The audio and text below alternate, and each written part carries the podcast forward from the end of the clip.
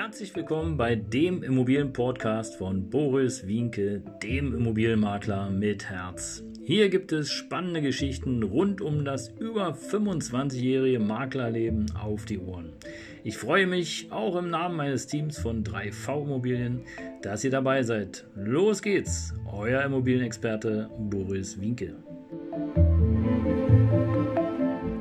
Ja, servus und hallo, schön, dass du wieder dabei bist hier bei meinem Videokanal von YouTube, auf dem YouTube-Kanal von 3V Immobilien und mein Name ist Boris Wienke, auch bekannt als der Immobilienmakler mit Herz. Wer mich verfolgt, der weiß schon, was ich mache, nämlich du bekommst hier alles zum Thema rund um die Immobilie.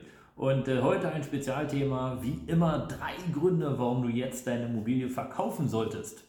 Tja, welche drei Gründe könnten das sein? Das werden wir in den nächsten drei bis äh, 300 Minuten, hätte ich fast gesagt, also in den nächsten äh, fünf, sechs Minuten kurz erörtern. Ich gebe dir ein paar Sachen mit und dann entscheide einfach selbst, ob du hältst oder ob du verkaufst. Ja, aber bevor wir dazu kommen, etwas Neues hier bei mir auf dem Kanal. Wenn du also eine kostenlose Immobilienwertschätzung haben möchtest, im Wert von rund 250 Euro, trage einfach unter dieses Videos unterhalb dieses Podcastes in die Kommentare. So geht Immobilien heute.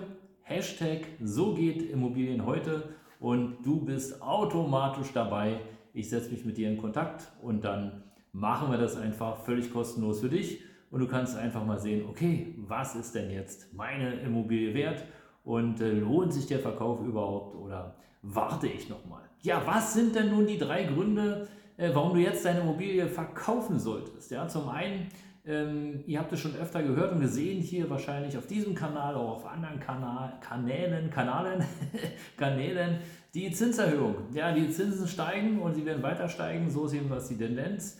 So ist es aus der Presse zu entnehmen und äh, so wird es vermutlich auch sein. Okay, ob jetzt nun 2%, 1, äh, 2%, 3% oder 4% ist vermutlich nicht so kriegsentscheidend äh, am Ende des Tages oder vielleicht doch. Denn, tja, ein oder zwei Prozent können schnell mal mehrere tausend Euro im Jahr für dich bedeuten, die du mehr zahlen musst. Und es macht natürlich schon einen Unterschied, ob du für dein Immobiliendarlehen eher 600 Euro im Monat ausgibst oder vielleicht doch 1000. Und da kommen wir schon zu dem Punkt, den du auf jeden Fall sozusagen für dich entscheiden musst. Denn äh, ist denn eine Anschlussfinanzierung bereits gesichert? Das ist die große Frage.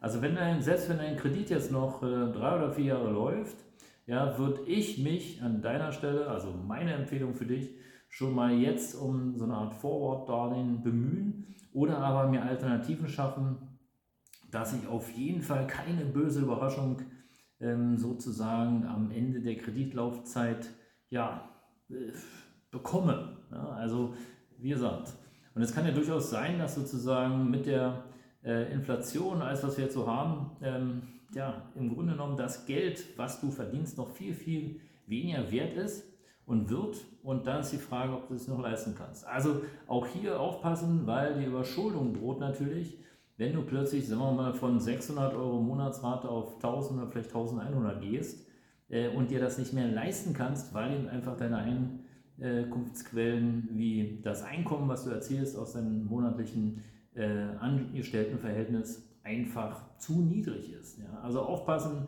denn es wäre ja schlecht und schade, wenn du jetzt ansparst, machst und tust und am Ende des Tages nach 10 oder 15 Jahren verlierst du dein Schmuckstück.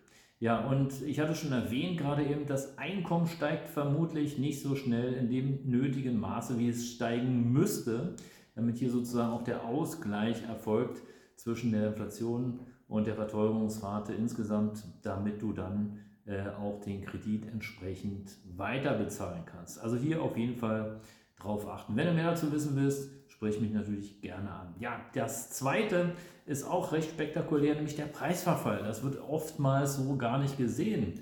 Aber ähm, immer dann, wenn du beispielsweise keine Möglichkeiten mehr hast, also keine finanziellen Möglichkeiten mehr hast, äh, zu renovieren oder zu sanieren, könnte es schon eng werden.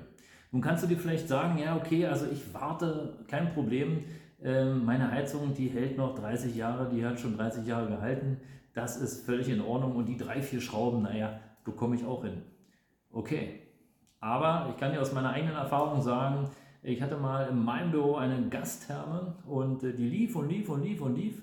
Ja, die lief dann so lange, bis die gar nicht mehr lief. Und äh, ich wollte im Grunde genommen nur ein paar Ersatzteile, äh, um sie wieder zum Laufen zu bringen. Und ähm, was wurde mir gesagt vom Schornstein, vom Sanitär? Mm -mm. Ja, wir haben, keine, äh, wir haben keine Ersatzteile mehr. Ich habe auch wirklich keine gefunden. Ich habe rumtelefoniert, die macht die Taten, keine Ersatzteile gefunden.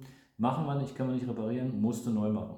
Tja, okay, eine Gastherme damals hat irgendwie zweieinhalbtausend Euro gekostet äh, mit Einbau. Was sie heute kostet, weiß ich gar nicht ganz genau. Aber jetzt stell dir vor, du hast eine riesen Heizung, die vielleicht äh, 8.000 oder 9.000 Euro kostet und du hast das Geld nicht. Schwierig. Ja, was machen wir da? Also, ähm, und das ist nicht das Einzige. Das Zweite dabei ist, nämlich wenn du Teil einer Eigentümergemeinschaft bist, dann bedeutet es ja nicht automatisch, dass es nur dir schlecht gehen muss, sondern es kann ja auch Miteigentümern schlecht gehen. Ja? Und äh, am Ende des Tages ist es so, dass die Gemeinschaft erstmal für die Verbindlichkeiten des Einzelnen einsteht und diese dann sozusagen bei dem Schuldner geltend machen muss.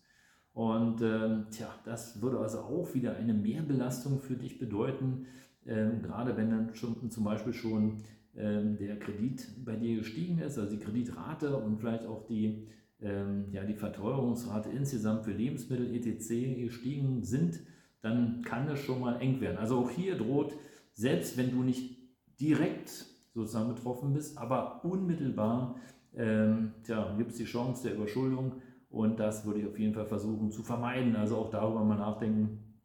Und ähm, ja, der Wertverfall insgesamt, wenn natürlich ähm, nichts gemacht wird an der Immobilie, ist klar. Ja, bedeutet eben im Grunde genommen, dass du am Ende des Tages, nämlich dann, wenn du es verkaufen möchtest, vielleicht gar nicht mehr so viel Geld bekommst, wie äh, wenn du die Immobilie in Stand, in Stand gesetzt hättest, in Schuss gesetzt hättest, sie pflegt hättest ja, und vor allen Dingen auf dem neuesten Stand der Technik. Weil ich bekomme immer wieder zu hören, meine Kollegen auch oder Kolleginnen auch, ja, ach, das Dach, das ist gerade neu gemacht, ja, wann hast du das gemacht? 2000. Okay, wir haben 2022, ist also nicht mehr ganz so neu, ja, oder, ah, die Elektrik habe ich gerade neu gemacht, ja, wann hast du sie gemacht? Äh, 2005. Okay, wir haben 2022. Also ist sie automatisch auch gar nicht mehr auf dem neuesten Stand der Technik. Bedeutet, auch hier gibt es ja äh, Werte und Tabellen, wo du ganz klar sehen kannst, okay, so lange hält ungefähr ähm, äh, die Kabellage oder so lange hält ungefähr die Heizung, kann man alles sehen oder wann wieder ein Dach gemacht werden muss, kannst du alles einkalkulieren, auch in deiner Bewertung, ob du jetzt die Immobilie verkaufen solltest oder vielleicht doch weiter halten möchtest. Tja, und das, der dritte Punkt äh, ist im Grunde genommen so eine Art Mietpreisbremse. Denn äh, es ist ja so, wenn, wenn draußen die Menschen immer weniger Geld verdienen, ja, dann wirst du auch kaum mehr die Mieten erhöhen können. Weil ohne Mieteinnahme ist natürlich eine Kapitalanlage auch blöd. Ja, also im Zweifel kannst du so ein paar Monate leer stehen lassen, aber irgendwann kommt dann halt auch das Finanzamt und fragt dich, ja, wie sieht es denn aus eigentlich mit der Vermietung? Weil du hast jetzt hier den Leerstand abgeschrieben, aber jetzt erkennen wir es nicht mehr an. Ja? Und dann wird sozusagen im schlechtesten Fall ein fiktiver Wert angesetzt.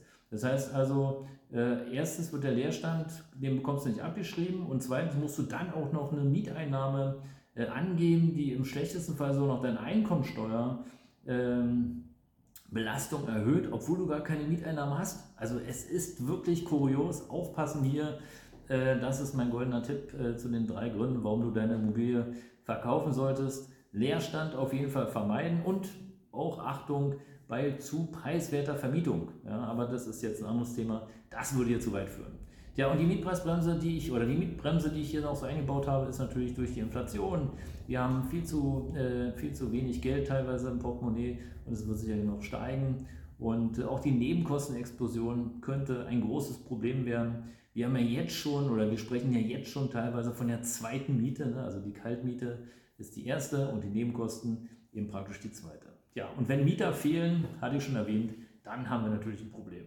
Ja, wenn dir das Video gefallen hat und äh, du möchtest mehr erfahren, abonniere gerne den Kanal. Wenn du jemanden kennst, äh, wo du denkst, ach Mensch, den könnte es auch interessieren, empfiehl uns gerne oder empfiehl mich gerne weiter. Ich freue mich auf jeden Fall, wenn du dabei bleibst. Dein Mobilmakler mit Herz. Ciao.